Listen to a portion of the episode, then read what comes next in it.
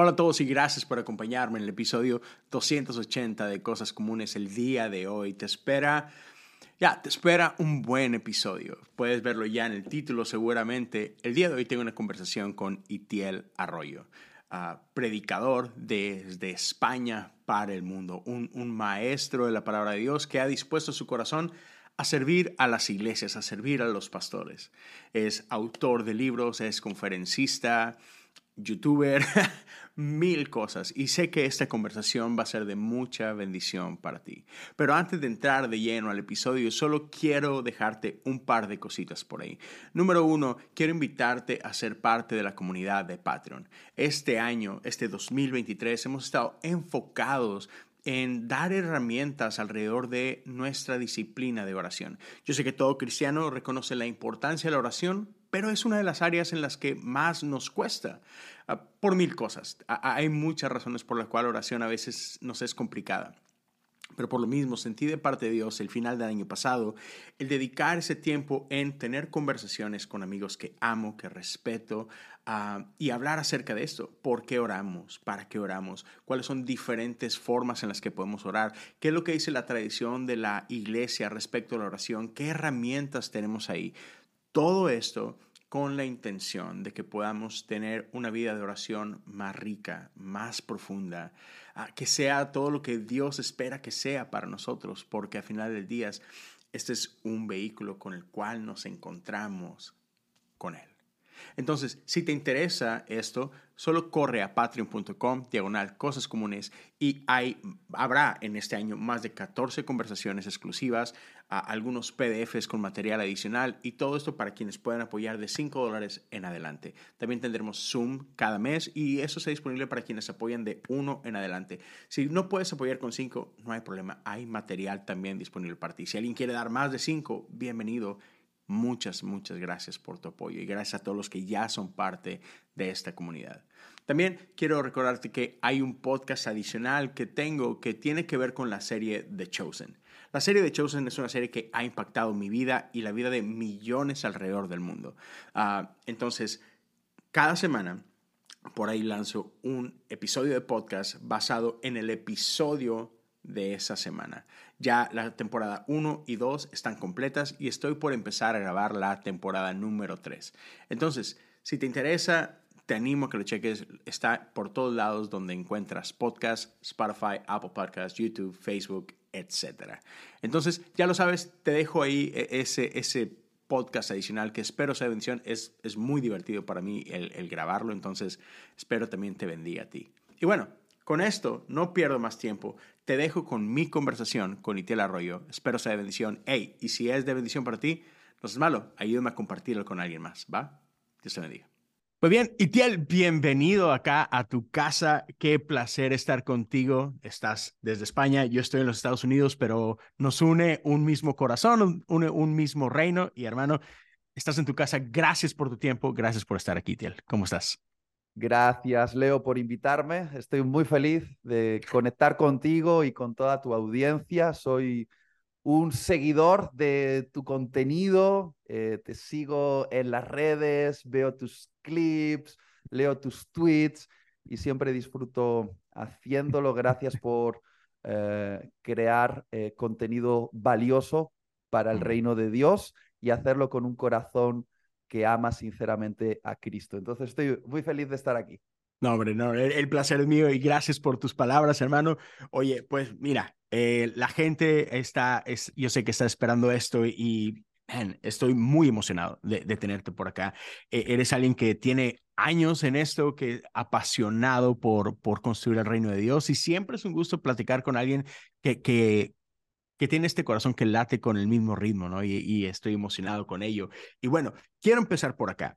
Muchos te conocen y conocen la parte tuya como escritor, como conferencista, incluso platicabas esto con, con Daniel y, con Kimi de un corazón de que hasta te incomoda el youtuber, pero bueno, hay gente que, que así lo, lo, lo, lo, entiende y todo, ¿no? Pero a mí me encanta ir para atrás, me, me, encantan los inicios, me encantan los génesis. Y entonces, desde esta parte, hay gente que quizás ignora un poquito de tu trasfondo, que ignora un poquito de, de, tu pasado. Y por ahí alguna ocasión yo leía que tú estudiaste ingeniería. Eh, entonces, mm. vaya, eh, hoy estás donde estás, pero es parte de un proceso que Dios ha hecho en tu vida, ¿no? Entonces, quiero que nos lleves un poquito a esos inicios. ¿Cómo, cómo fue esa transición de Itiel que entiendo, creciste en un hogar cristiano, eh, creciste en la iglesia, eh, quizás en un contexto diferente a cómo se puede ver ahora, ¿no? Pero ¿cómo fueron esos primeros años de, de ese Itiel creciendo, enamorándose de las cosas de Dios, pero hey, yendo a estudiar como la mayoría de nosotros y, ¿sabes? Siguiendo quizás una carrera profesional y de pronto una respuesta a un llamado. Entonces, te dejo el espacio, no hay tiempo. Dale. Mira, eh, eh, mi historia es una historia eh, muy poquito dramática en cuanto a la manera en la que Dios me fue preparando para el llamado. Yo nací en una familia cristiana aquí en el norte de España y crecí en esa época donde Internet estaba en sus inicios, no existían las redes sociales, no podíamos ver lo que otras iglesias, predicadores o ministros estaban haciendo al otro lado del mundo. Entonces mis referencias eran muy reducidas, eran las referencias de mi comunidad local. Y, y, yo, porque tengo 38 años, entonces estoy hablando de una historia de hace 25 años atrás, 25 años atrás, cuando con 15, 16 años eh, empiezo a, a sentir que no solo soy un receptor del mensaje del Evangelio, sino que me encanta compartir ese mensaje con los demás. No me atrevo a decir que era predicador, porque no sabía predicar, y no tenía ni idea de hacerlo. Apenas hoy estoy aprendiendo a hacerlo, pero sí que tenía pasión para comunicar. Pero claro, en aquella, en aquella época, eh, pensar en la idea de ser un predicador a tiempo completo no pasaba por mi cabeza. Claro. Entonces, eh, la opción que yo tenía era lo que era más lógico para un español, estudiar una carrera y estudiar una carrera para honrar a mis padres también. Entonces, estudié ingeniería informática y terminé mi carrera de ingeniero informático. Técnicamente soy un ingeniero. Nunca estudié teología de manera formal, aunque sí de muchas maneras y hasta día de hoy eh, la estudio, pero a través de una lectura constante, porque pienso que finalmente eh, ser un teólogo autodidacta se trata de leer, leer, leer, leer, profundizar en lo que has leído, contrastarlo con otros, eh, preguntar, dejar que te rebatan las ideas. Creo que esa es la mejor escuela teológica. Pero técnicamente no soy un ministro eh, con un título de un seminario teológico, soy un ingeniero informático de titulación pero con un sello del llamado de Dios en mi corazón desde que era un muchachito. Ya, y, eso me encanta porque hay mucha gente hoy en día que de pronto piensa que la única opción de servir de tiempo completo o que la única opción para, para ser parte de ser llamado por Dios es el pastorado. Y, me encanta que lo hablaron en esa ocasión también ahí con, con Jaguar y con, y con Kimi, donde decían, no, no, no, hey, eh, dentro de la iglesia hay un abanico de posibilidades, ¿no? Hay un abanico mm. de ministerios y todos son necesarios, ah, todos son útiles y todos sirven para la edificación de la iglesia, ¿no? Y, me encanta esa parte que, que desde tu trinchera es, hey, mira, eh, eso es lo que yo estudié y esta es mi preparación, pero hay una pasión que arde en mi corazón y algo que, que tú has sido muy vocal también al respecto es que tu vida, tu ministerio, tu llamado siempre ha estado al servicio de los pastores y al servicio de la iglesia.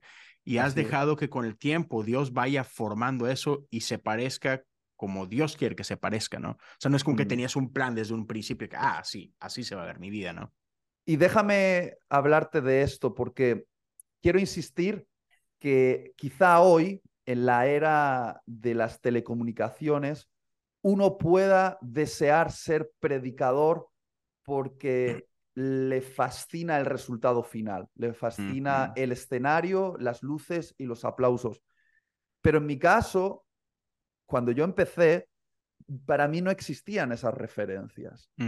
y, esto, mm, sinceramente lo digo, creo que fue una manera en la que Dios guardó mi corazón eh, puro en el proceso de desarrollarme como predicador, porque mi objetivo no era llegar a una meta de popularidad o de poder o de influencia, sino que realmente yo me sentía apasionado mm. por compartir con otros lo que yo aprendía de Dios.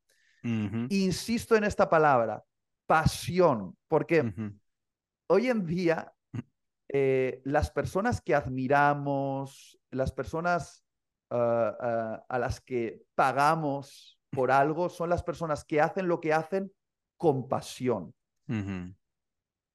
Puedes haber estudiado y tener un título y un diploma en tu habitación, pero llega otro tipo que no tiene el diploma, pero hace lo que hace con pasión y te quita el lugar porque la pasión es más atractiva que un diploma. La, la gente, te pongo un ejemplo, tú puedes estudiar eh, eh, eh, cocina, irte a las mejores escuelas de chef del mundo, pero si hay una persona que es un apasionado de la cocina, aunque no haya tenido acceso a, a, los estudios, a las técnicas, la pasión puede vencer a la, a la educación reglada. Y de hecho, nosotros nos sentimos atraídos hacia las personas que hacen lo que hacen de manera apasionada. Muchos de los programas de, de alta audiencia son programas que nos enseñan personas apasionadas haciendo algo. Sí. Eh, cocinando, eh, haciendo eh, venta o jugando a un deporte o, o cazando serpientes o, sobreviviendo en la montaña. Y esos programas se nos hacen atractivos porque vemos a alguien que está ardiendo por lo que hace. Sí. Y creo que hoy en día sigue siendo verdad esto. Bravo por la educación, la formación, eh, los másters, creo que es importante hacerlo. 100%. Pero creo que la pasión, la pasión gana, la pasión gana. Ahora, creo que debemos andar en, en, un equilibrio, ¿no? Entre estar apasionados y también estar formados. Pero si tienes formación sin pasión, no, no vas a llegar demasiado lejos. Y creo que la pasión eh, eh, nos lleva nos lleva a, dedicar nuestra vida a aquello que, que amamos. Y yo me siento un apasionado. No tengo la formación teológica que otros tienen, no soy tan inteligente como otros, no tengo el conocimiento que otros tienen, pero sí que tengo una cosa, Leo, estoy apasionado. Quiero compartir con otros lo que para mí ha sido transformador. Quiero compartir el gran mensaje del Evangelio con quien pueda escucharme. Y, creo que es la única virtud que tengo en realidad, Leo. estoy ardiendo y, y, quizá como, como ardo, la gente viene a ver el espectáculo, nada más, viene a ver cómo me quemo y ya está. Listo. A mí me encanta, yo soy metodista y Juan Wesley decía esa frase. Él decía, si tú ardes por Cristo, la gente va a venir a verte arder. Como dices tú, es un espectáculo. Y entonces, ya, o sea, tú, tú arde por el Señor, arde con esa pasión. Y, y hay algo bien interesante, porque cuando algo te apasiona, una, para ti mismo, tú no lo ves como una carga. Por ejemplo, hay quienes están en, en la búsqueda del título, por ejemplo, ¿no? Es que no, me metí a estudiar esto y ves el leer o ves el escribir papeles como es una obligación con tal de llegar a la meta final, que es obtener el título. Pero cuando algo te apasiona, no es una carga leer. Te devoras los libros y, te metes a conversaciones porque, tal como lo dices tú, hay una pasión y entonces ningún libro es suficiente. te lo acabas y buscas el otro y el que sigue. ¿Por qué? Porque quieres más y más y más y más. y sigue alimentando esa hambre, ¿no? Y es algo muy importante. Y por ahí en deportes está esta frase de ¿qué es más? talento o trabajo y es a final de cuentas el trabajo en, la pasión va a terminar desbancando el talento natural cuando ese talento natural no va acompañado de esa pasión, de ese trabajo, de esa hambre, ¿no? Entonces, pero me encanta también que dices esta parte, ¿no? El, el, vivir en esta tensión, el vivir en este equilibrio de, hey, venga la pasión y en las medidas de tus posibilidades, prepárate. No tiene que ser formal, pero a mí me encanta que hoy por hoy hay un montón de posibilidades. Tu buen amigo Alex San Pedro tiene una plataforma, si no me equivoco, tú tienes otra. Eh, tenemos a Lucas Manguín, que también está creando estas mil formas hoy en día en la que teología está al acceso de todos. Sí. Entonces, Sin duda. antes era complicado. Hoy hay muchas opciones muy buenas para seguir preparándonos mientras hacemos la vida, ¿no? Y eso es bueno. Creo que una evidencia lógica de que estás apasionado es que quieres seguir aprendiendo de aquello que te apasiona. Entonces, aunque no tengas los recursos para tener una educación formal en cualquier cosa, cocina, arquitectura, deportes, eh, alguna ciencia, si estás apasionado, vas a buscar la manera de devorar contenido sí. que gracias a Internet hoy es accesible y gratuito. Exacto. Eh, y puedes aprender tantas cosas, tantas cosas de manera gratuita gracias a Internet que no tenemos excusa. Pero eso es lo que me, me define, Leo. Yo creo que soy una persona con poca capacidad, pero muy apasionada. No, no, no, no, hay que ser tan humilde. Sí, sí hay capacidad también. Bueno, no soy tan humilde. Pregúntaselo a mi mujer y te dirá que justamente soy bastante orgulloso y soberbio. Es mi, es mi problema y me ha metido en muchos líos eso, la verdad. Sí. Pero Dios está trabajando con mi orgullo. Eh, eh, eso es bueno, eso es bueno. Y, y, hablando de esto, estamos hablando de este, de este mensaje y que tienes esta ah, pasión desbordante por comunicar este, este mensaje que, que es transformador. Y lo, lo platicábamos un poquito hace unos minutos, pero creo que hoy en día es sobre todo, redes sociales es es complicado. Redes sociales es una bendición y a la vez es, e, un, es un cadillo eh, e, en los pies, ¿no? Eh, también puede ser un poco peligroso. Y si algo vemos de pronto en redes sociales, Facebook y Twitter, digamos que se llevan la, la corona en este, en este aspecto, es que es muy fácil usar estas plataformas para contender, para pelearnos, para nada más, para hoy y Tiel está respirando, vamos a darle en la cabeza a Itiel porque, porque sí, ¿no? Y, y, lo hacemos mucho, ¿no? Y entonces, a mí me encanta, otra vez, ah, voy a usar a lo mejor más de alguna vez a, Wesley como referencia, pero Wesley tenía esta frase, bueno, se le atribuye a él y a algunos otros, pero eh, dentro del cristianismo tenemos esta idea de que hay cosas que son que son básicas, que son eh, esenciales para la fe, y, en esas hay, tiene que haber unidad, decía, ¿no? Pero hay algunas otras cosas que no son tan esenciales en las cuales hay libertad, pero, pero sobre todas las cosas debe permanecer el amor, la caridad, ¿no? Y, y creo que a veces eso se nos olvida, sobre todo en redes sociales, que se vuelve impersonal y es una imagen del otro lado, no es una persona, y deshumanizamos fácil a la gente y entonces peleamos por todo, ¿no? Y en este mundo de redes sociales creo que es fácil ah, hacer de lo menos importante lo más importante y lo más importante lo volvemos lo menos importante. Entonces, para no caer en ese juego, mi querido Itiel, uh, desde tu perspectiva, desde tu trinchera, cuéntame un poquito, ¿cómo definirías este mensaje? ¿Cuál es este mensaje por el cual ardes? Mira, eh, antes de contestar específicamente a tu pregunta, quiero tomar lo que has dicho porque me parece que es muy interesante eh, y muy, muy vital. Eh, creo que la única manera de ser cristianos, al menos cristianos, ¿vale? que, se, que utilicen bien las redes sociales como Twitter, Instagram, TikTok, Facebook, es si no olvidamos que detrás del avatar Mm, existe una persona que está hecha a la imagen y semejanza de Dios, yeah.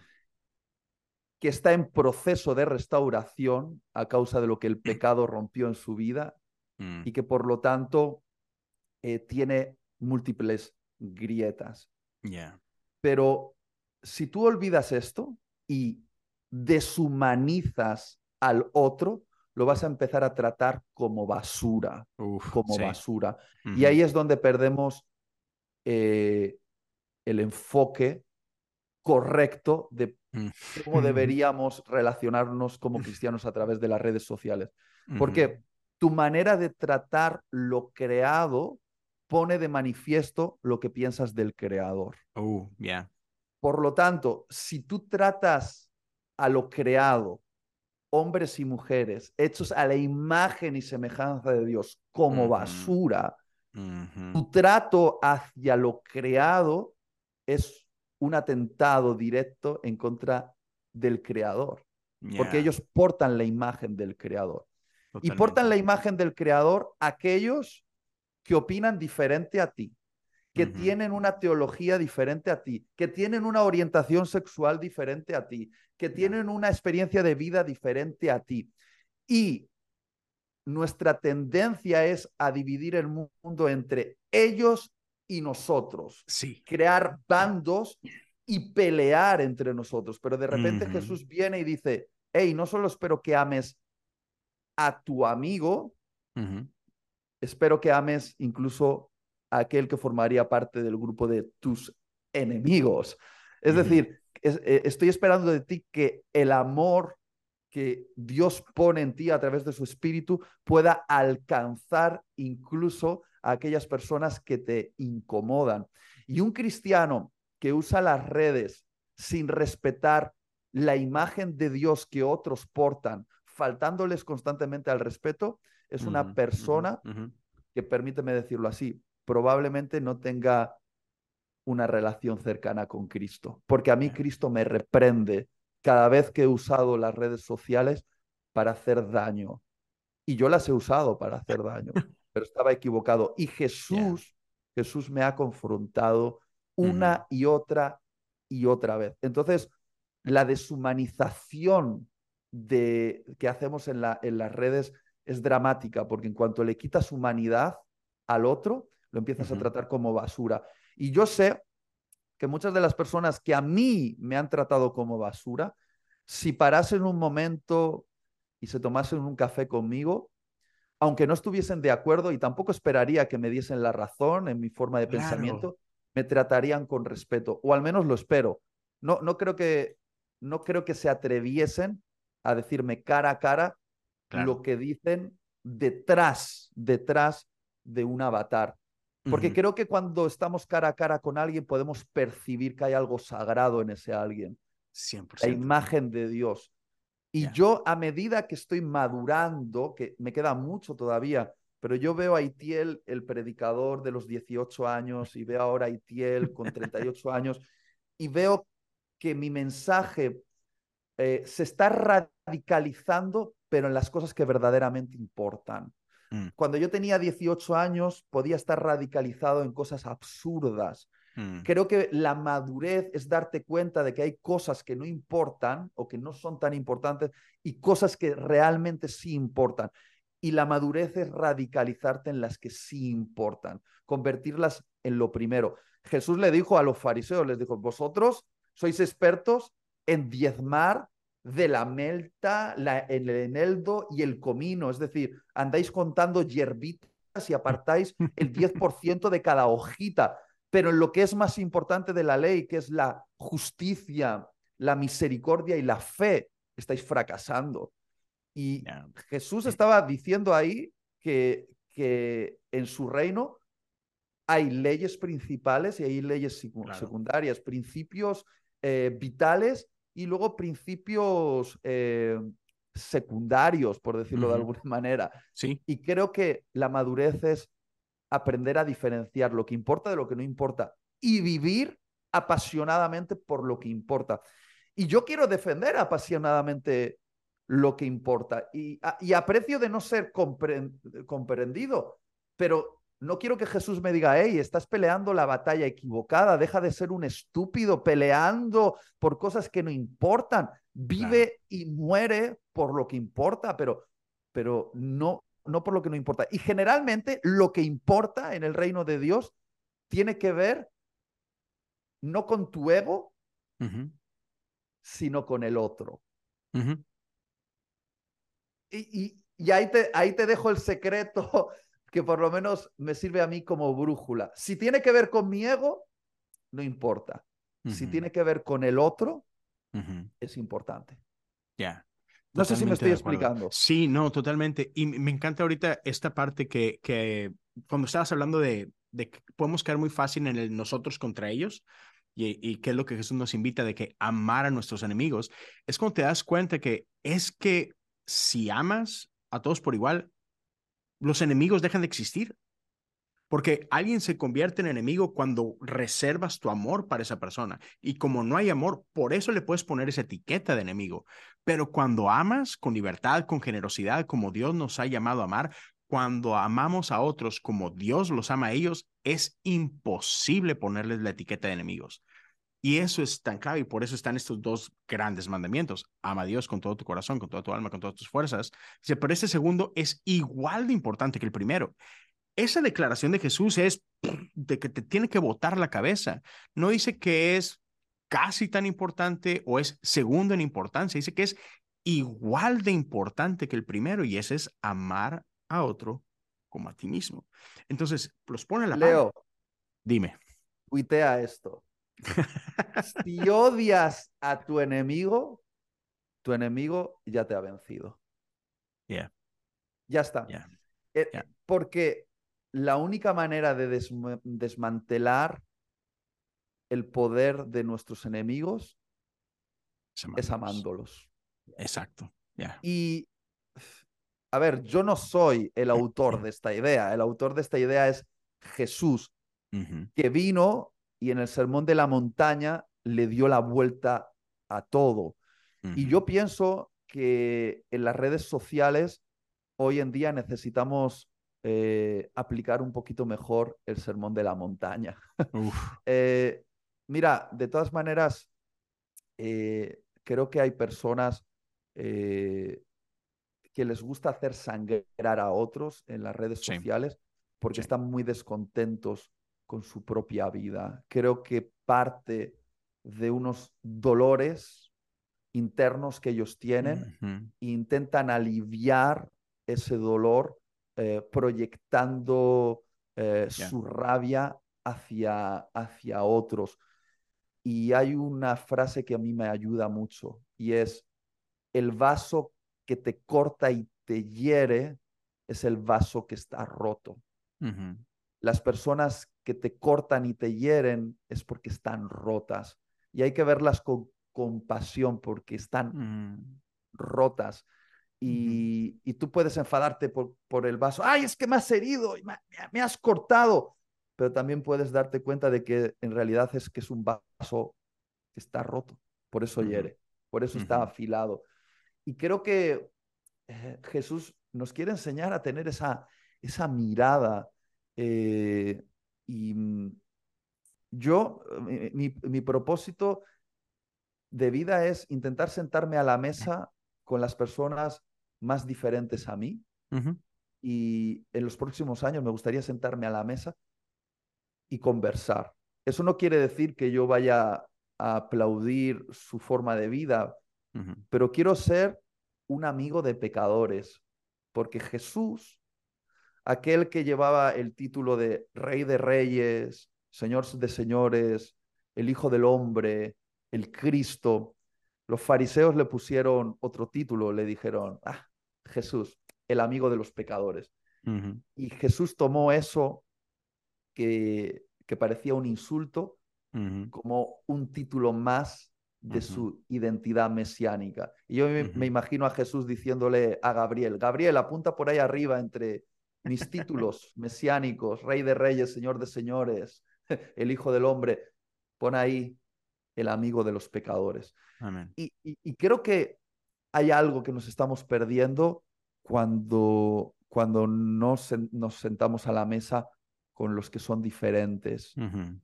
¿Puedo añadir una cosa? ¿Una cosa Por más? favor, dale. Eh, perdóname, pero me ha venido a la mente y me parece que es muy interesante. ¿Recuerdas, Leo, ese acontecimiento en las escrituras cuando Jesús llega a Samaria y tiene una conversación con la samaritana? Era una mujer que tenía una vida desordenada, pero además era samaritana y los judíos y los samaritanos no se relacionaban. Para los judíos los samaritanos eran de una eran mestizos, eran traidores, eran gente despreciable. Y Jesús, que era un rabino judío, mantiene una conversación con una mujer, que ya era escandaloso. Exacto, de entrada. Que era samaritana y que encima tenía una vida sexual y emocional totalmente eh, desordenada. Y habla con ella y le revela a ella su identidad como Mesías con más claridad de lo que hizo con ningún rabino, es decir, como que le da acceso a una mayor profundidad a esa mujer de lo que dio a otros rabinos. Y cuando sus discípulos llegan, porque los discípulos de Jesús llega, estaban llegando porque venían a traerle comida a Jesús, encuentran a Jesús y le dicen, Jesús, te hemos traído comida, come. Y Jesús les dice algo muy interesante, les dice, en realidad ya he comido. porque yo tengo, una, yo tengo una comida que vosotros no conocéis. Mi comida y mi bebida es otra. ¿Y cuál era la comida y la bebida de la que está hablando Jesús?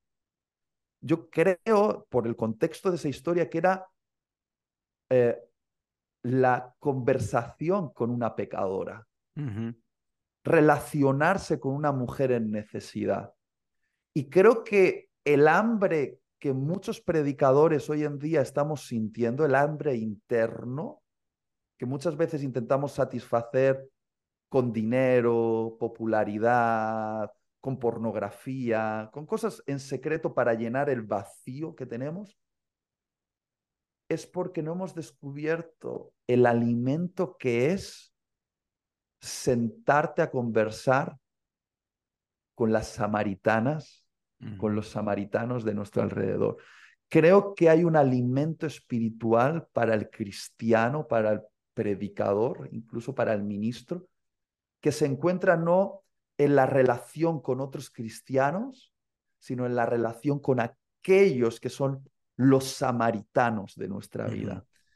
Entonces, yo estoy intentando en esta etapa de mi vida relacionarme con personas que forman parte de, de otro círculo, que están fuera del círculo, que son los samaritanos de mi vida. Y creo que la relación con los samaritanos se está convirtiendo en un alimento para mi corazón. Encuentro algo que mi alma necesita, que es compartir buenas conversaciones con aquellos que están fuera de mi círculo y hablarles del Dios que yo conozco. No sé si me estoy explicando, Leo. 100%. E, e, eso me, deja, y, perdón por el comentario, pero entonces hay esperanza para Quique Pavón. Mm, tengo que decir que hay un poco de esperanza, pero, pero él está en el filo. Él está en el filo. tenía que hacer, eso estaba de pechito. No, pero, pero, estoy 100% de acuerdo y, me encanta, tomando esta misma historia que estás contando, de lo que impedía a, los demás judíos crear estos puentes es que había un sentido de superioridad de ellos hacia los otros, ¿no? O sea, esta vez de nosotros contra ellos. Y, y para mí se me hace un desperdicio grande porque, venga, ¿quiénes son los judíos sino los, los descendientes de la promesa de Dios Abraham, ¿no? Mm. Y, y algo que me encanta de, de, de no olvidar esta parte es que sí, sí, sí, sí. Dios hace un pacto con Abraham, Dios tiene una relación personal con Abraham y Dios le dice, hey, voy a hacer cosas grandes contigo, pero parte de la promesa de Dios para Abraham no era una promesa de exclusividad, sino que dice, en ti serán benditas todas las naciones, todas.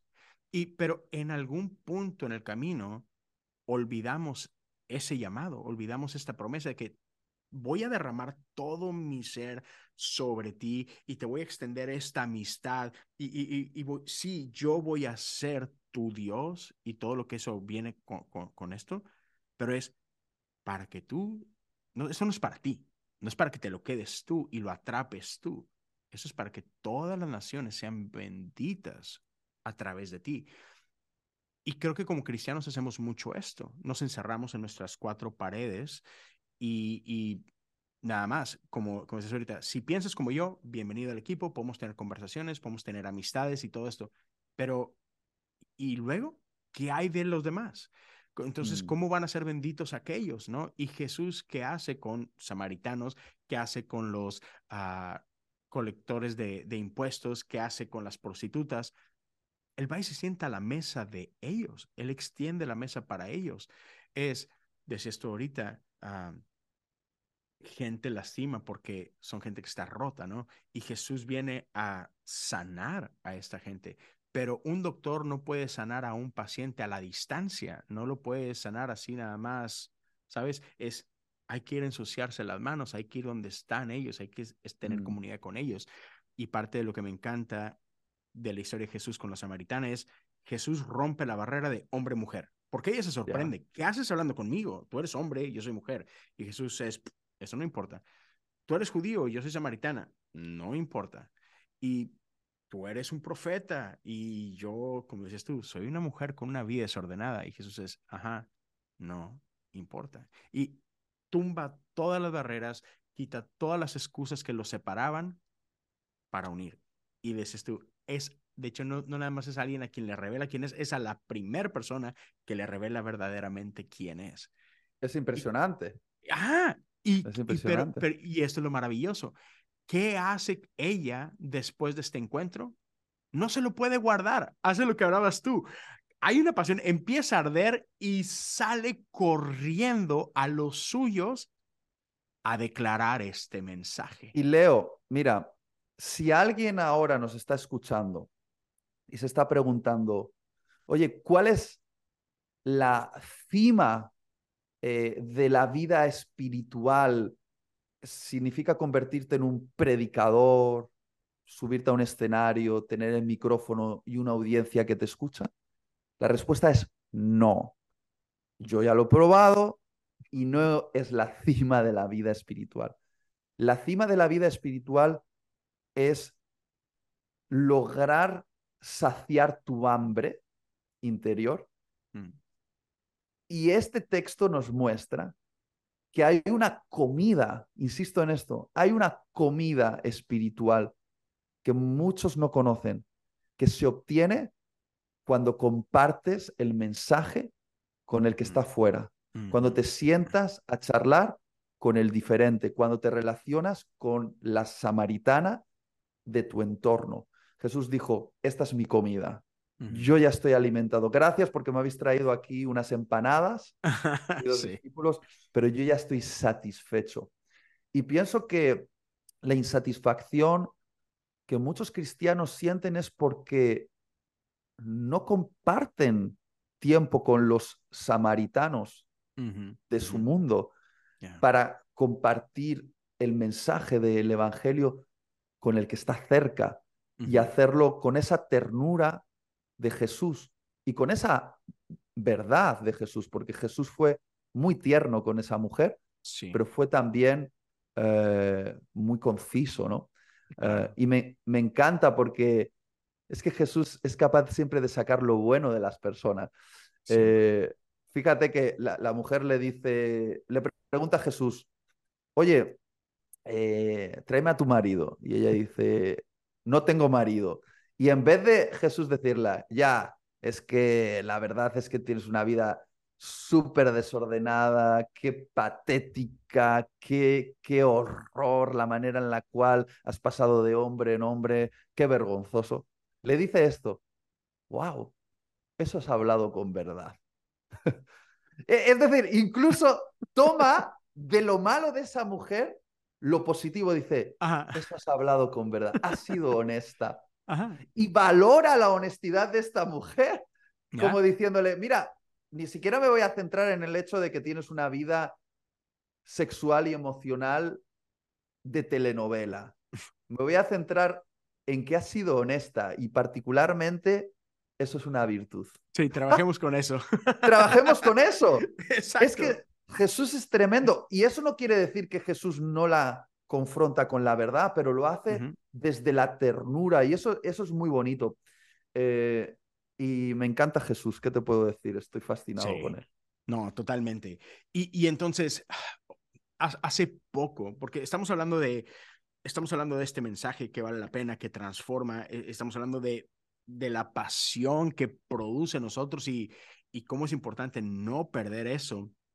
Y, y ahorita tocamos un poquito lo que son redes y esto otro, pero justo hace poco, hace unos días, tú compartías algo en tus redes que tiene que ver con, con, con nuestra atención. Y, y, creo que esto tiene dos, dos aristas muy importantes. Número uno, tenemos un mundo, tenemos una cultura que está luchando por nuestra atención. Hoy por hoy, lo que tiene más valor en el mercado es tu tiempo. No es tu dinero, o sea, el, dinero sigue a tu tiempo. Lo más importante es tu atención, porque a lo que sea que le dedicas atención, hacia allá va todo lo demás, tu dinero, tu, lo que me digas. Entonces, todas las plataformas que existen hoy en día están compitiendo por nuestro tiempo, llámese redes sociales, plataformas de streaming, escuelas, todo. Todo está luchando por un pedacito de nuestro tiempo y hemos visto cómo nuestro, nuestra atención eh, ha estado en peligro al grado en el que por un tiempo, hace algunos años, estaba comprobado cómo nuestra atención no llegaba más allá de 3 a 6 segundos y había ciertas aplicaciones que por lo mismo su contenido era así de cortito, porque sabían que no podían pelear por más que por eso. Hoy mm. como que va un poquito eso, eso cambiando y qué bueno, pero aún así hay un mundo que está peleando por nuestra atención y todo mundo está predicándonos algo. Todo. Cada mm. película es una predicación, cada serie es una predicación, cada libro, o sea, cada quien te está compartiendo lo que es importante para ellos, ¿no es cierto? Mm. Entonces, por un lado, está esta parte de que, y, en tu post era de cómo a veces nos sentimos drenados, porque pues todo el mundo está como, como vampiro chupando nuestra energía, nuestra atención y todo esto, ¿no? Entonces, por un lado, quiero hablar un poquito de cómo usuario, como, persona, eh, cómo guardar mi atención, cómo proteger mi atención, creo que eso es muy importante, pero a la contraparte es cómo para todos aquellos que puedan estar escuchándonos ahorita, que tienen algún rol creando contenido, llámese que son pastores, que son predicadores, llámese que son ah, youtubers o lo que me digas. También, ¿cómo podemos entender que hay un mundo que está compitiendo por la atención de todos y cómo podemos hacer, porque decías tú y, y has peleado por eso desde mucho tiempo, tenemos el mejor mensaje de todos. Entonces, ¿cómo honrar este mensaje? y, en el cómo honrarlo, cómo ponerlo allá afuera de una manera que no pase desapercibido, porque creo que eso es muy importante y, sé que es algo a lo que tú le dedicas mucho tiempo. Eh, creo que cada que pones algo allá al mundo, trae horas detrás de, mm, ¿cómo lo digo? ¿Cómo lo pongo? Esto suena mejor en video, esto suena mejor en un tweet, esto suena mejor en una imagen. Entonces, hay un proceso detrás porque quieres ser efectivo en cómo comunicas este mensaje, ¿no? Entonces, no sé si podemos mm. pasar algunos minutos hablando de estas dos partes. Sí, Leo, hay... Has comentado dos cosas. Eh, primero sobre eh, todo en nuestra vida que está drenando nuestra pasión y lo importante es que es convertirse en protectores de tu tanque de pasión y no dejar que esa pasión se desparrame en los lugares equivocados. Si quieres, hablamos de eso después. Empiezo por lo segundo. Okay. ¿Cómo, eh, como creadores de contenido o como predicadores en la era de la virtualidad, cómo podemos honrar el mensaje? Bueno, ahí va. y como siempre puede ser que cosas que digan, que diga eh, sean un poco polémicas y ofendan a algunas personas, pero está bien. Eh, lo, lo, digo también por amor. Yo creo que si eres creador de contenido porque quieres hacerte famoso, que la gente te escuche y agrandar tu ego y sentirte valorado porque en el fondo, en el fondo, en el fondo te sientes un acomplejado, tu contenido sobra y deberías dejar de hacerlo. Mm. Y creo que hay demasiado contenido hecho por cristianos, por, todos en general, ¿eh? pero por, por, todos en general, pero también particularmente por cristianos, que tienen, que tienen el enfoque equivocado, que es simplemente el ego. Mm el contenido realmente valioso, así como la predicación realmente valiosa, es la que está creada por el predicador o por el comunicador para servir a su audiencia y hacer que su audiencia crezca, sea libre, aprenda, se desarrolle, sane, lo que sea, lo que sea pero el creador de contenido o predicador que realmente merece la pena que exista y que con el tiempo perdurará es el que, no el que se sirve a sí mismo, sino el que sirve al otro. Mm. Es decir, si tu creación de contenido no está enfocada en el otro, en servir al otro, eh, te estás equivocando en lo que haces. Porque hoy en día tenemos como una sobreproducción de podcast, sobreproducción de sketch, sobreproducción de, de, uh, de videitos en TikTok. Todo el mundo quiere poner su, su reflexión. Te digo una cosa, creo que en el fondo, en el fondo, en el fondo, creemos que nuestra opinión es más importante de lo que realmente es. Y claro, yo, yo crecí en una época donde predicabas y lo escuchaba la gente que había venido al lugar. Eh, si acaso en el lugar grababan eh, tu predicación en audio y lo metían en un CD, yo soy de la época de los CDs, quizá llegaba a algunas manos. Entonces, eh, creo que haber crecido en esa época me preparó el corazón para darme cuenta de que, de que, eh, de, que comunicar simplemente por el hecho de que me vean es, es lo más absurdo. Es mm. lo más absurdo que, que puedo hacer. Pero hoy en día la tentación de las redes sociales es esa, es lograr nuestra validación, nuestro hambre por ser validados eh, a través de la creación de contenido. Y en el mm. fondo, en el fondo, en el fondo, un like, un comentario no va a satisfacer tu alma, porque tu alma está sedienta de amor verdadero. Mm. ¿Y sabes dónde se encuentra el amor verdadero? En el gracias de esa persona sencilla a la que estás sirviendo en tu comunidad local. Mm.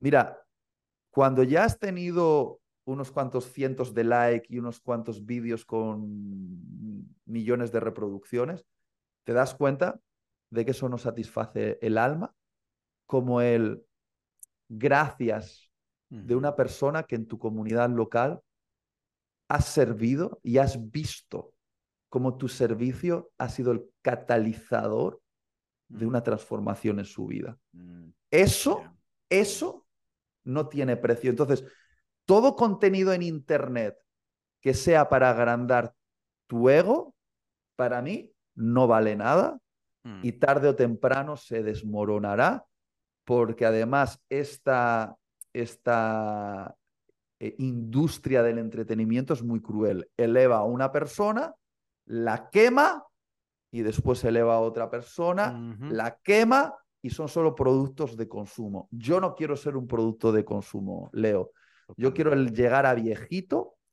Sé que eh, ahora estoy en un pico de popularidad en el, en el, mundo cristiano, pero también soy consciente que va a pasar Va dentro de unos años o, o dentro de unos meses, va a haber gente mucho más popular que yo y yo voy a quedar en el olvido, pero eso está bien, porque lo que yo espero que permanezca es mi pasión sirviendo a las personas que están bajo mi influencia. Y sé que es ahí donde voy a encontrar mi gozo verdadero y es lo que me va a dar las recompensas en la eternidad. No sé si, si logro explicar mi punto. De hecho, me encantó que dijeras esto porque justo algo que, que quería tocar y, y, lo acabo de hablar con, con, con, muchachos en mi iglesia, es que, o sea, vivimos en esta cultura donde justo es esto, ¿no? O sea, creo que todo mundo ahorita estamos obsesionados con, con romperla, con hacerla, con me hice viral, ¿no? Y de hecho, no sé dónde vi esto, pero que en Latinoamérica eh, era de que cuáles son los trabajos más soñados ahorita y en todos los países, menos en uno, todos tienen que ver con de que ser youtuber o, o mm. ser de que, ¿sabes? E, y, y es así como que, rayos. Pero lo que nadie nos dice es justamente esto que estás hablando. Por un lado es, ¿qué es lo que le estamos diciendo a, a nuestra gente? Es, esto es lo que se necesita para convertirnos en viral. Y vemos gente haciendo cada estupidez y, y, con tal de, de, lograrlo, con tal de llegar ahí, ¿no? Y pero, pero ¿cuánto dura esto? ¿Minutos? Porque en, en nuestra realidad hoy en día es así. A veces para una hora te volviste viral y al tres horas después ya nadie se acuerda de eso porque algo más se hizo viral. Y la cosa, lo que se me hace a mí muy peligroso, es que como la meta es la popularidad, como la meta es el ser viral, estamos dispuestos a sacrificar en el altar de la popularidad lo que sea con tal de llegué, pero luego la parte triste es que nadie te dice lo que hay detrás de esos cinco minutos de fama. Eso mm. porque eso ya no vende, eso no es sexy. Entonces nadie te habla de la vergüenza que hay detrás del haber sacrificado todo lo que creías con tal de llegar ahí. Nadie te dice de lo que hay, de, ¿sabes? De, de, la culpa que hay detrás de todo lo que tuviste que hacer con tal de llegar a esto, que después te das cuenta, como bien dices, de que, ¿y ya? ¿Y eso fue mm. todo? Y, y para eso hice todo esto, para eso traicioné todo lo que creía, para eso traicioné a mis amistades o lo que sea, ¿no? Y nadie nos habla de esa parte porque esa parte ya no vende porque esa parte ya no es sexy. Y entonces hay gente que literalmente arruina sus vidas por eso. Y, no me acuerdo si era Billie Eilish, de, ¿sabes? Esta increíble mm. chava que musicalmente está, está arriba, pero, pero ella llegó a hablar en una, en una ocasión, se, se volvió muy vulnerable y yo sé que este es un tema que te apasiona mucho y, ahorita lo podemos tocar más adelante, que tiene que ver con pornografía y todo esto, de cómo, o sea, ella fue expuesta a esto desde muy chiquita. Y ella dice, la gente no tiene idea de cómo esto me arruinó. O sea, hoy en día sigo luchando con un montón de esas trampas que a las que fui cautiva a los 13, 14 años. Pero muy poca gente se, se atreve a hablar de eso de ese mm. daño, de, de, cómo estas cosas te destruyen otra vez solo porque estamos obsesionados con llegar a, esta, a este supuesto pico, a esta supuesta montaña, ¿no? Y, gracias por, por, por darte un minuto de haber hablado de eso. Leo, la verdadera alegría es vivir para tu misión, no para tu ambición. Mm, mm. Tu misión dada por Dios siempre tiene que ver con servir al otro y glorificar a Jesús y el Evangelio, siempre, siempre. Mm. Tu ambición tiene forma de dinero, poder, influencia, y ya está demasiado probado que quienes alcanzan sus ambiciones necesitan ansiolíticos, antidepresivos y muchas veces terminan poniéndose una soga en el cuello y ahorcándose porque dicen, ¿realmente esto es todo lo que ofrece la vida? Porque pensaron que la ambición les iba a satisfacer, pero en realidad es la misión lo que satisface eh, nuestro sentido de, en la vida. Y la, la, misión puede ser anónima. Creo que las personas que viven vidas con más alegría, con propósito, no son famosas, no tienen canal de YouTube, tú y yo no las conocemos, pero puede ser que sus vidas sean envidiables en el sentido de que se levantan cada mañana con ganas de vivir y se acuestan por la noche diciendo qué privilegio es haber vivido esto. ¿Por qué? Porque han descubierto la misión y viven para ello. Ya, ya, totalmente. Y, por ejemplo, toquemos esta parte, porque creo, creo que es, es de suma importancia. Y yo sé que hay un montón de gente que te critica por hablar tanto de sexualidad, de sexo, de pornografía y todo esto, ¿no? Y, mm. y hay quienes, otra vez, creo que por sus experiencias en la iglesia, ven ese tema y inspira cierto dolor y todo. Y entiendo que hay gente que ha, que ha experimentado trauma dentro del cristianismo por causa de esto, ¿no? Y, pero tú eres muy vocal respecto a este tema. Y sé que no lo haces porque es divertido. O sea, sé que no lo haces porque, ah, me va a dar likes.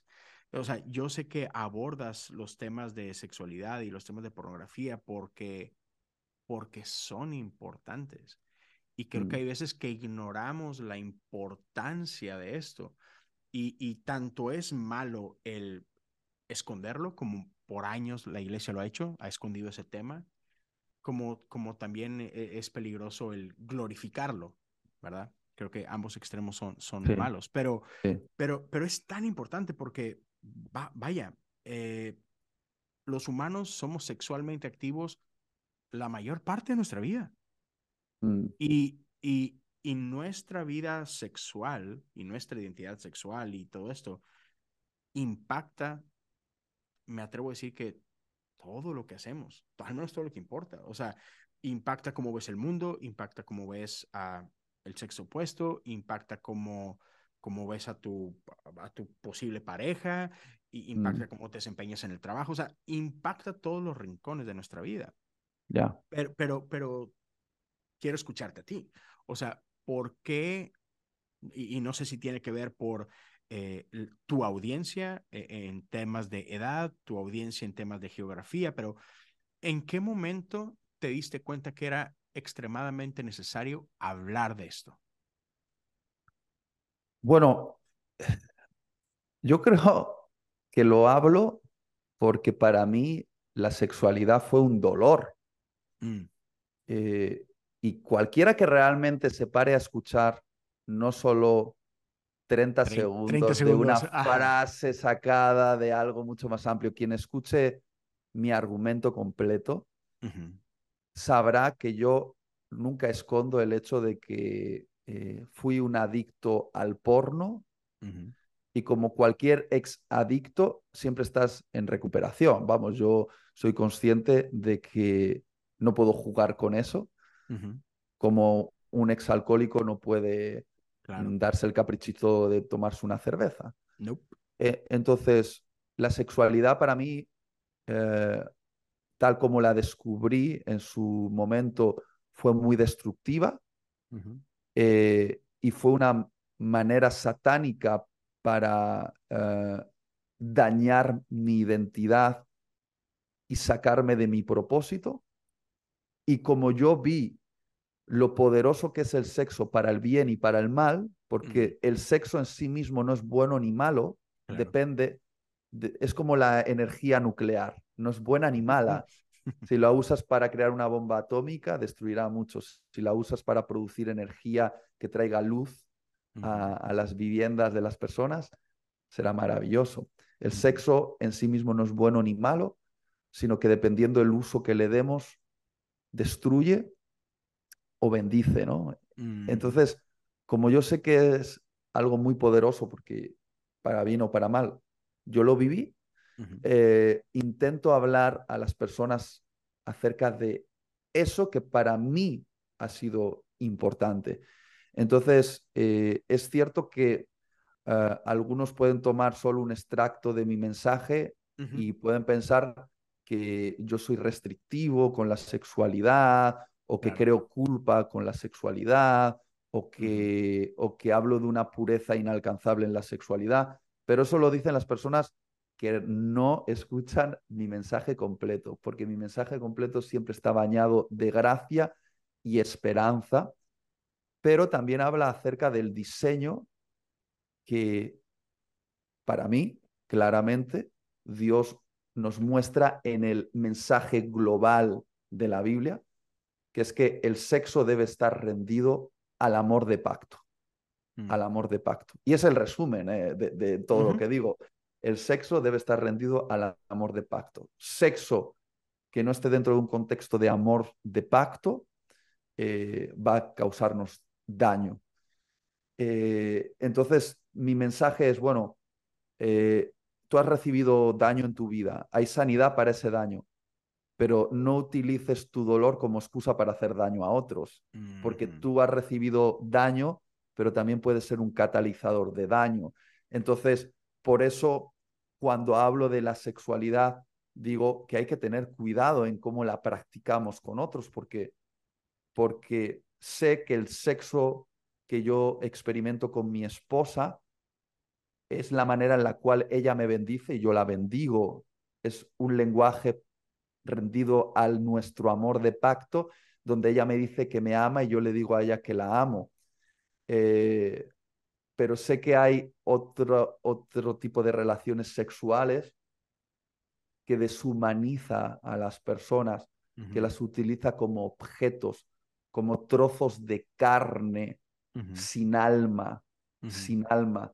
Y creo que practicar sexo sin amor de pacto es hacer daño a la otra persona y hacértelo a ti mismo. Entonces abordo, abordo esos temas porque yo lo he vivido, el poder, para bien o para mal, del sexo, y pienso que es como mi responsabilidad hablar de las poquitas cosas que he aprendido en la vida. Yo no me oirás hablar de cosas que no he vivido porque me parecería un poquito hipócrita hablar de cosas porque las he leído en un libro y no las he experimentado. Es como si yo te, te hablo acerca de... Me piden, y él habla de plantación de iglesias o de liderazgo. Y digo, mira, yo no he plantado una iglesia en mi vida, no soy un líder muy experto, entonces no me pidas que hable de eso. Voy a hablarte de otras cosas que he vivido y si te son útiles, eh, las comparto contigo. No sé si me explico, Leo. Sí, sí, sí. Y, creo que eso es, eso es bueno y es importante porque justo, o sea, creo que tienes muy bien identificado cuáles son como que ah, los argumentos que te tiran, ¿no? Y por un lado está este, la famosa doctrina de, pureza, ¿no? Y hay gente que, te acusa de eso, ¿no? Que, y creo que, ya, creo que eso está mal, o sea, no estamos llamados a ser la policía moral de nadie. Pero una cosa es eso, eh, eh, el andar como detrás de la gente, no hagas esto, no hagas aquello, eso es una cosa, pero creo que también es importante, como decías tú, el, poder hablar de una, de lo que podemos ver como valores bíblicos que están ahí, que existen y que no los podemos ocultar, pero también desde la experiencia, el decir, híjole, yo ya caminé por ahí y sé sé el daño que hacen. Y, y a mí es lo que de repente se me hace un poquito mm, difícil de masticar es cómo a veces dentro de las iglesias, y otra vez, entiendo, sé que, sé que hay gente que ha experimentado dolor porque recibieron este abuso, y no me refiero a un abuso sexual, sino un abuso de autoridad donde, donde era, como dices tú, restrictivo, y no puedes hacer esto, y no puedes escuchar esa música, y no puedes, y, y toda una lista de no puedes, ¿no? Y entonces gente carga con todo ese dolor y, luego lo proyecta por acá con estas cosas. Pero, ven, dentro de el mundo, dentro de la sociedad, dentro de la industria de la pornografía, hay evidencia de gente que participó de esta industria, que ahora están fuera de esa industria, y algunos que están todavía dentro de la industria que dicen, ya, esto es peligroso ya, esto no es normal. O sea, y no son cristianos. Y no son cristianos. O sea, no hace mucho tú compartías una pequeña entrevista, un video de, de, un actor porno que supongo que es muy famoso ah, y que él hablaba de, de, de, lo lastimoso que es todo esto, ¿no? Mm. Y es, espérame, o sea, hay evidencias eh, en el campo fuera del cristianismo, hay evidencias médicas, uh, psiquiátricas, sociales, eh, hay evidencias de todo tipo que apuntan a los peligros de una mala sexualidad. Sí. Y, y, y, en la iglesia todavía nos ofendemos de que, oh, no, no me digas qué hacer o qué no hacer. Como, como si Dios estuviera, creo, que a veces perdemos de vista el carácter de Dios. Así como que vemos a Dios, bueno, Dios nos dio diez leyes, diez mandamientos. Y a veces lo vemos y decimos, no, es que la ley es mala, la gracia es buena. No, espérame. Dios fue el dador de la ley. Dios nunca nos va a dar algo que sea malo. Esos diez mandamientos salvaron la vida de ese pueblo en el desierto y no solamente eso, no solamente le salvó la vida, permitió que florecieran en medio de, de, esos, de esos años, ¿no? Entonces, Dios no es un Dios que nos va a prohibir para su recreación. No, Dios yeah. pone límites para nuestro florecimiento, para nuestra bendición. Y, y te voy a decir esto, Leo. Eh, perdona que te corte, soy muy no, mal no, educado. No, no, no, no, no, dale. Mira, una señal de que uno está madurando es que es menos rebelde al consejo sabio de sus mayores. Mm. Mira, voy a, voy a expandir esto. Hay una diferencia entre ser inteligente y ser sabio. Tú puedes ser más inteligente que tu abuelo, pero tu abuelo es más sabio que tú. Porque inteligencia tiene que ver con, con un conocimiento, vamos a llamarlo, horizontal, técnico. Pero sabiduría tiene que ver con un conocimiento vertical, que, que tiene que ver con eh, entender la vida. Cuando uno es joven y es inteligente, porque somos, eh, somos la generación con acceso a más información de toda la historia de la humanidad, somos más inteligentes técnicamente que nuestros padres, creemos eh, que con la inteligencia nos es suficiente. Mm. Pero somos estúpidamente inteligentes, somos unos los inteligentes estúpidos. sí. Con el tiempo, cuando llegas a 40 años, como yo, yo entiendo que cuando llega a 50 y 60, empezaré todavía a darme más cuenta de lo valioso que es el consejo sabio, de sabiduría mm. de mis mayores. Mm. Que esos consejos sabios no están ahí para arruinarme la vida, sino para protegerme. Que esos consejos sabios no son eh, dignos de burla, sino que hablan de una experiencia de vida. Uh -huh. Entonces, yo creo que los jóvenes inteligentes, ¿no? que dicen, ah, yo no necesito que nadie me hable de sexo, no están entendiendo que hay sabiduría en escuchar el consejo de los mayores, que ya han vivido una vida, ya han cometido unos errores, ya han sufrido unos dolores. Uh -huh. Y podemos ser muy inteligentes y muy estúpidos a la vez. Y yo veo en las redes sociales personas que dicen, a mí no me digas cómo tengo que vivir. Y son personas muy inteligentes. Y tú cuando las oyes hablar o las lees, cómo escriben, son muy inteligentes, pero son muy estúpidas a la vez. Uh -huh. Son estúpidas porque quien no oye el consejo sabio es un necio. Yeah. Y el consejo sabio viene de aquellos que han vivido en la vida y nos dicen, cuidado, eso es una trampa. Eh, ¿Y cuánta, cuántas personas inteligentes, pero muy, muy inteligentes, han arruinado su vida y han terminado en la indigencia? Porque eran inteligentes, pero no eran sabias. Y, y a esto voy, que hay un montón de jovencitos inteligentes, rebeldes a sus mayores, pero es porque todavía son inmaduros. El tiempo les hará crecer, espero que maduren, que no se queden eternamente como niños. Y entonces llegan a la conclusión de, ay, tendría que haber escuchado más a mis papás, ay, tendría que haber escuchado más a mis mayores, ay, cuánta sabiduría desprecié en la vida. Mm -hmm. yeah. Y con el sexo, mmm, los jóvenes creen que por ver porno saben de sexo. Yeah. y no tienen ni idea de sexo. Porque ah, merece la pena escuchar a un matrimonio que lleva 30 años casados y todavía se agarran las nalgas, ¿eh? se tocan tlac y se dan unos besitos y tienen una noche apasionada. Yo escucharía a esas personas y les diría, dame consejos sobre qué es una vida sexual plena.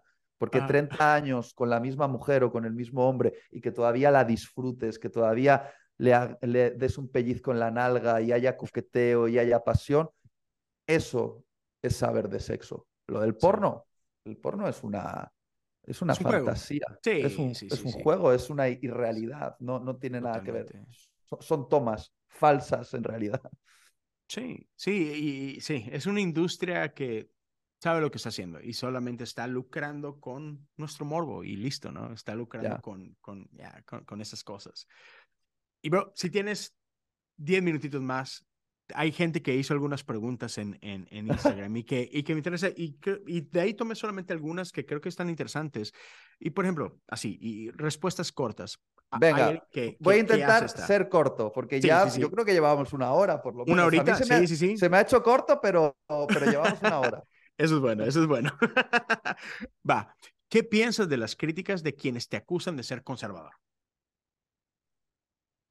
Pues eh, hay quien me critica por ser conservador y hay quien me critica por ser liberal. Entonces yo creo que entre una crítica y otra, equilibro. Porque hay, hay gente realmente eh, que cree que yo soy conservador en mi teología y hay gente que cree que soy liberal en mi teología. O sea, vivo en la tensión de los críticos extremistas de, de ambos lados de los del Evangelio puro, los cazadores de herejes, los de, los de la sana doctrina y los de la deconstrucción, de la teología, la liberalidad y, y, que, y que, todo vale por la ley del amor, ¿sabes? Entonces, entre esos dos, soy, soy incómodo para los dos. No sé si es el yin y el yang y he encontrado el equilibrio perfecto, quién sabe. No. Los unes, los unes. E, estoy eh, muy equivocado en muchas cosas, seguramente, pero, pero todavía estoy dispuesto a aprender. Pero, eh, Interesante. Sí, sí. Venga. Ahora, ese creo que está, creo que está buena y creo que sea a lo que se refieren, pero va. La pregunta como tal dice sí. Dios puede invitarnos a participar de lo que Él está haciendo en el mundo cuando hay pecado en nuestra vida. Y, cuando la persona lo hizo, eh, la, la parafraseé por aquí un poco, pero está hablando de eso, de que hay, hay cierto pecado en mí y es, ¿cómo es que Dios me puede usar? La respuesta es sí. ¿Puede Dios involucrarte en la misión mientras todavía estás en fase de reconstrucción? Sí, porque nuestro servicio es terapia sanadora. Estamos mm, en eso que se llama eh, eh, una, un servicio terapéutico. Nos vamos sanando mientras servimos a los heridos. Somos sanadores heridos y creo que nadie, nadie, nadie se sana completamente para servir, sino que nos sanamos mientras servimos a los propósitos de Dios. Amén. Me encantó esa respuesta. Imagínate si Dios esperara que estuviéramos libres de pecado para usarnos, no sería nada. Pues en la resurrección, amigo, en la resurrección. Sí, sí, Ahora, e, esta va, dice, ¿cómo puedo pasar el examen que Dios me está haciendo? Y creo que a veces, a veces la gente piensa que está pasando por ciertas pruebas y toda prueba viene de parte de Dios o toda dificultad viene de parte de Dios, ¿no? Pero Wow, me encantaría entender desde dónde parte esa pregunta, ¿no? Sí. Pero, ¿sabes qué, qué, le aconsejaría a esta persona? Eh, eh, que busque un mentor.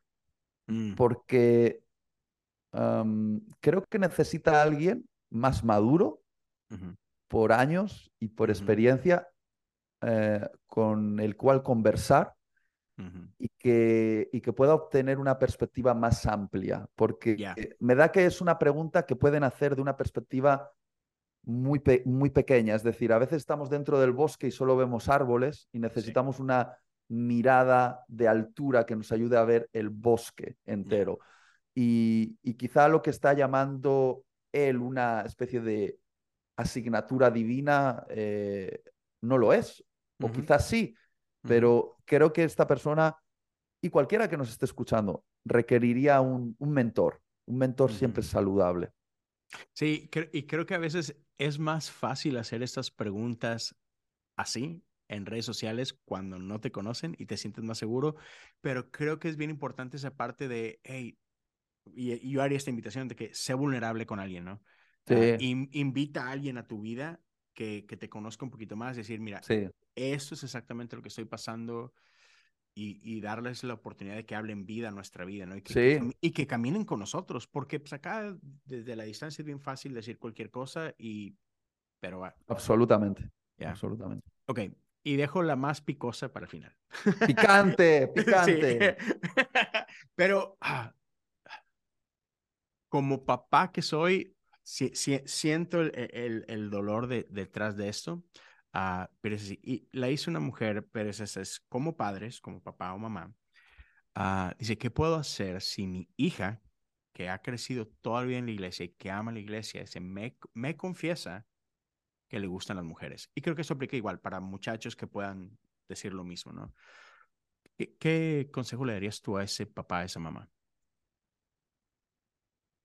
que mantenga los brazos abiertos siempre para su hija o para su hijo, como el padre de la parábola del hijo pródigo, que no lo encadenó, sino que habiéndole dado toda la instrucción, lo dejó libre para tomar decisiones, decisiones equivocadas, pero le dejó tomar decisiones, le dejó vivir las consecuencias de esas decisiones y cuando tocó fondo y despertó, aún pudo pensar, mi padre me ama, voy a regresar. Y se encontró con un padre con los brazos abiertos, que lo abrazó cuando todavía olía a cerdo. y, yo creo que es, el mejor consejo que pueda dar a una madre. Eh, le has dado la instrucción, seguramente tu hija conoce lo que es lo que dice la lo que dice Jesús, lo que dice el evangelio sobre la identidad sexual. No la vas a convencer a bibliazos ni con versículos, porque seguramente ya le has dado toda la instrucción. Ahora hay que dejar que, que tome decisiones sufrir el dolor que sufrió el padre de la parábola, porque estoy seguro que sufrió, y como madre vas a sufrir al ver a tu hijo o, a tu hija tomar malas decisiones, pero mantente con los brazos abiertos, mantente orando a su favor, mantente amando. Y eso no quiere decir que aplaudas lo que hace, pero quiere decir que vas a aprender a vivir en la tensión de estar presente y de no sacarla de tu vida, aunque esté equivocada, porque es tu hija, es tu hijo y eso no, no va a cambiar. ¿eh? Y, y, qué valioso, ¿no? El, el que, y creo que de esa persona que valora el que tu hija tuvo la confianza de venir contigo y decirte, me siento así. Sí. Porque, porque no siempre pasa. Y, mm. y, eso, eso habla mucho de la relación que tienen y, creo que eso, es, bonito. importante, sí, y hay que, hay que honrarlo, hay que mantenerlo y ya, y todo lo demás que dijiste tú, lo comparto. Me encanta. Itiel, mil gracias, Leo. por tu tiempo. Eh, te mando un fuerte abrazo a todos los que estuvieron acá con nosotros este tiempo. Gracias por escuchar, gracias por ver, cualquiera sea el caso. Y bueno, si esto fue de bendición para ti, tú crees que puede ser de bendición para alguien más, te animo, ayúdanos a compartir esto en tus redes sociales o como sea. Uh, por favor, yo sé que todo el mundo sabe dónde encontrar Itiel en Instagram, en este, Twitter. ¿hay algún proyecto al que quieras apuntar a la gente, del que quieras que, que sepan y que corran y que apoyen o lo que sea? No, lo único que me gustaría decir a todos los que se ofendan contigo por haberme invitado a tu podcast es que no sean envidiosos. Ya. A, mi buen amigo Tomás le tocó, le tocó recibir algunos puñetazos hace poquito por una foto contigo. Eh, sí, no sean así. Disfrute, disfruté mucho el tiempo con él. Eh, lindo. Pero muchos envidiosos a veces. Pero bueno, hay que, hay que tener eh, el corazón abierto para todos. Así es. Pues una vez más, gracias a todos por estar con nosotros y nos vemos y nos escuchamos la próxima semana. Cuídense todos.